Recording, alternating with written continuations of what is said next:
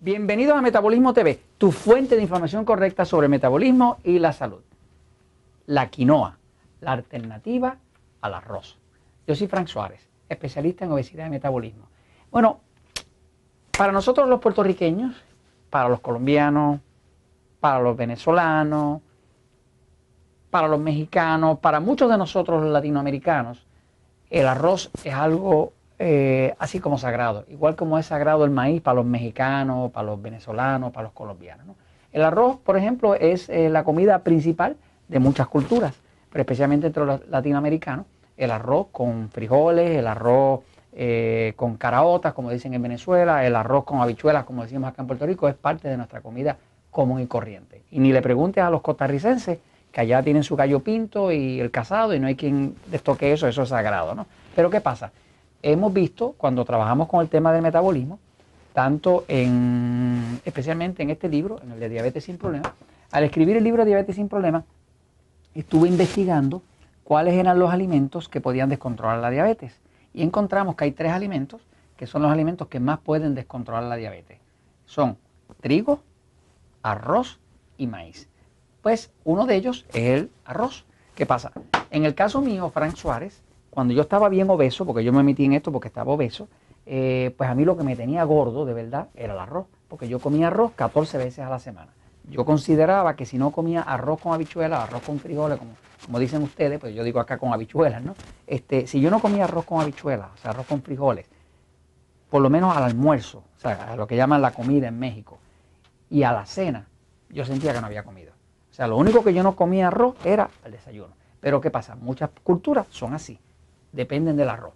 Yo descubrí que para yo poder adelgazar tenía que quitar el arroz. De hecho, mi cuerpo es totalmente intolerante al arroz. Yo me como un poco de arroz y me da sueño, me da cansancio y me dan ganas de irme a dormir. No, no puedo ni concentrar. O sea que luego cuando escribí el libro de la diabetes, encontré, y van a ver estudios publicados aquí, estudios clínicos publicados, que encontraron que aproximadamente como un 16% de la población, o sea, una de cada seis personas, es intolerante al arroz. Lo que eso quiere decir que cuando como un poco de arroz, la glucosa se dispara y se dispara por arriba de 130, 140, 150. Por ejemplo, mi mamá, hace poco le estuvimos haciendo unas pruebas para ver si era intolerante al arroz. Se come un poquitito de arroz así y se le trepa el azúcar en 240.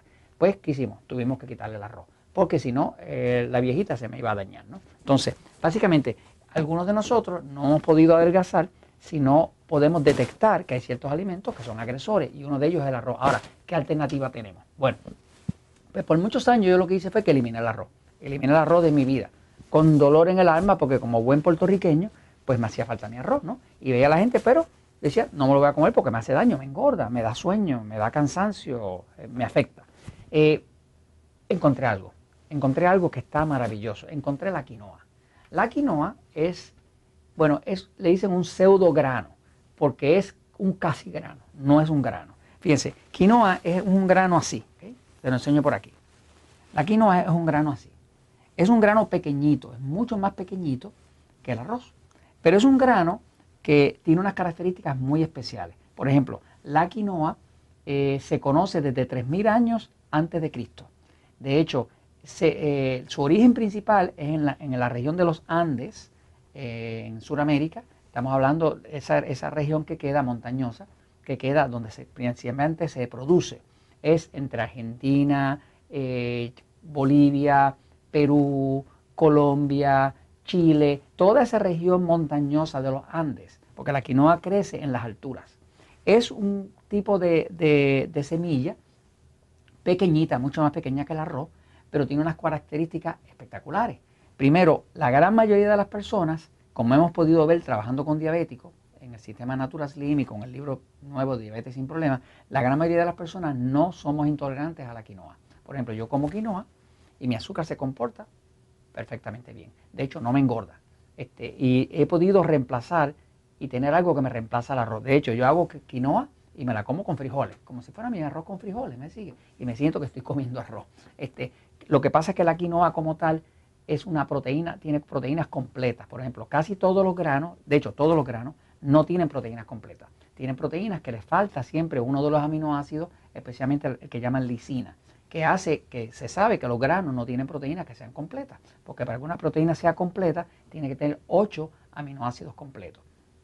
La quinoa resulta ser que, en el, por ejemplo, en el año 2013, la Organización de Comida y Agricultura de las Naciones Unidas declaró el año 2013 el año internacional de la quinoa.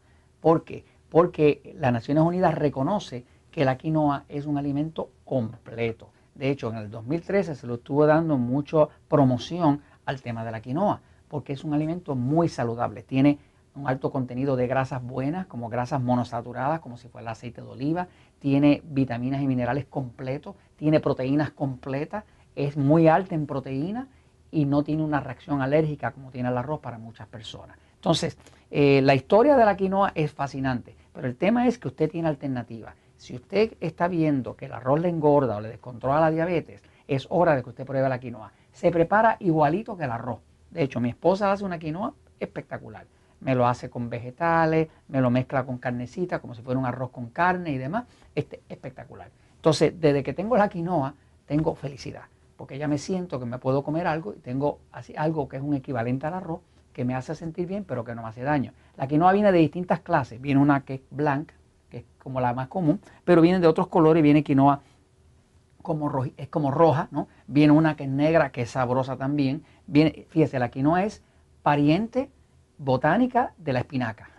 Eh, y, tiene eh, cualidades de, llenas de, de ácido fólico, de, riboflavina, que es la vitamina B2, que ayuda para las migrañas. O sea, realmente es un grano muy noble, muy completo y se lo recomiendo a cualquier persona que quiera adelgazar o quiera controlar su diabetes y quiera ver una alternativa saludable al arroz, le recomiendo la quinoa.